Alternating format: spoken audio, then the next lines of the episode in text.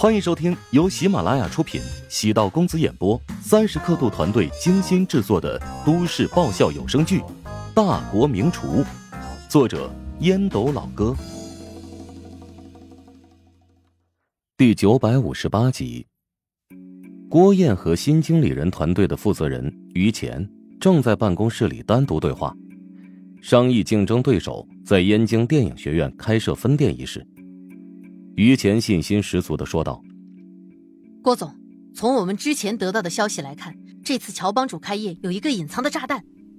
嗯，什么炸弹？童文在很多场合表示，穆小是他的理想人生伴侣，而乔治则是穆小近期经常爆发绯闻的对象。我通过关系找到了童文的同班同学，他好像发了狠话，如果不合胃口就要砸店呢。这个童文性格还真是够火爆啊。”他也就是嘴巴说说而已，估计啊做不出那么偏激的事情。如果真砸店，会有损他形象。哼，那我们是不是可以煽风点火？一旦发生冲突，我们就给那些娱乐记者通风报信，他们肯定愿意报道这个大瓜。是个正确的思路，费用问题不用担心。不过，我觉得事情没那么简单。啊？于谦奇怪的望着郭燕，郭燕虽然不愿长他人志气，灭自己威风，但乔治的真香定律实在让人防不胜防。十个手指都数不过来，有多少次被乔治翻盘，自己白高兴一场了。于谦离开没多久，满脸郁闷屈辱的返回：“郭总，我们的计划泡汤了，谁也没想到童文竟然对乔帮主的饭菜赞不绝口。”甚至还用微博公众号发布了图片，虽然没有在公众场合夸奖，但这相当于一个植入广告，所以，所以宴影食堂开业迎来了第一场胜利，而且还受到舆论的追捧，迎来一波高峰。没错，怎么跟我想的不一样啊？对乔治而言，这好像是正常操作，麻木了就不足为奇。郭燕道：“你还是跟乔治接触太少了。”还得更多了解自己的敌人呢。陶如霜来到烟影食堂，发现干妈和乔治相谈甚欢，嘴角浮出笑容。干妈的性格黑白分明，喜欢的人可以对她无条件的付出，但不喜欢的人从不假以颜色。只是没想到干妈会和乔治聊得这么开心。自己站在门口停留了足有一分钟，他们才发现自己的存在，实在太过分了。你们聊什么呢？聊得那么开心。陶如霜希望自己能够加入话题当中。吴帆笑道：“乔治在跟我聊向海林呢。我和他是老朋友了。向海林做事特别随性，也经常会闹出笑话。最近迷上了一个游戏，整天拉着我打，结果我都升王者了，他还在黄金晃悠呢。每次跟他玩游戏，自己菜的要死，不停的送人头。”然后各种骂队友，怎么还聊手机游戏啊？怎么就不能聊游戏了？我年龄虽然大了，但心态还很年轻啊。据我所知，乔治是个工作狂，他从来不玩游戏。年轻人当然不能玩游戏呀，玩物丧志。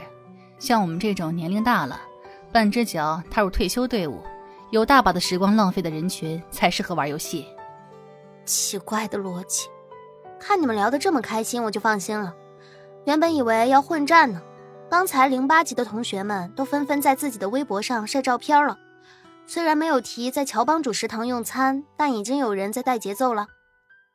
乔治刚才跟吴帆在聊天，没注意舆论动向，现在才拿起手机随便刷了一下，果然，零八级烟影表演班在食堂聚餐的消息，在网络上迅速传播开来。吴帆的手机响了起来，他捂着电话跟对方交流几句，挂断电话之后，嘴角浮出笑容。乔乔，想问你一件事情，如果我给你介绍顾客，有没有介绍费呀？是不是有其他班级的聚会打算在食堂召开啊？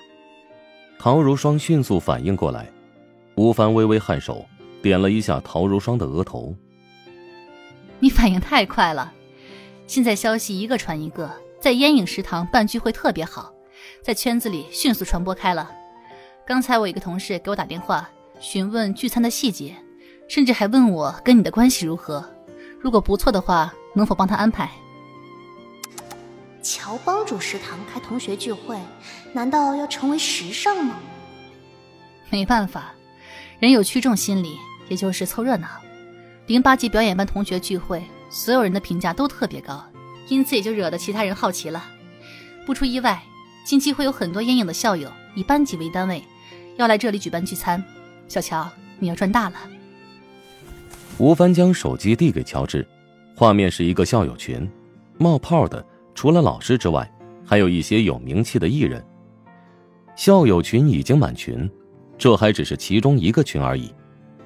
烟影食堂的消费很高，对于普通人是一个不小的负担，但对于烟影毕业的校友而言，不仅是负担，而且还是符合身份的一种消费方式。简而言之，如果食堂跟普通大学的食堂消费一样，最多人均二十元就能搞定，他们还会蜂拥而至吗？零八级表演班的校友在这里有了用餐体验。就像是做过试验的小白鼠现身说法，特别可信。校友之间因为拍戏或者一些工作，肯定有很深的联系。零八级表演班的校友分享了用餐感受之后，口碑传播在小圈子内，瞬间爆炸开来。乔治却说：“像这样的聚餐形式，我们每个月最多只会接纳一次。”啊，哎呦，你还真是个怪人呐！有钱难道不赚吗？何况这些都是顶级的流量。正因为是顶级流量，所以不能一次性消耗掉。大众对于同类新闻会麻木的。另外，乔帮主食堂是面向社会的餐饮企业，而不是专门针对烟瘾的校友，不能给大众带来错误的导向。陶如霜对乔治的装叉有些看不下去了，没好气的说。我看你就是想要玩饥饿营销那一套吧？哪有？你可别把我想的那么坏啊！乔治摸了摸鼻子，小姨子的商业天赋果然了得，另外也还真是了解自己啊。燕京电影学院的校友，可是一个宝贵的流量财富库啊！先吊着这些人的胃口，等一旦缺少新闻爆点了，就接入一个班级的同学聚餐，制造热度。久而久之，岂不是相当于拥有了源源不断的话题？本集播讲完毕，感谢您的收听。如果喜欢本书，请订阅并关注主播。喜马拉雅铁三角将为你带来更多精彩内容。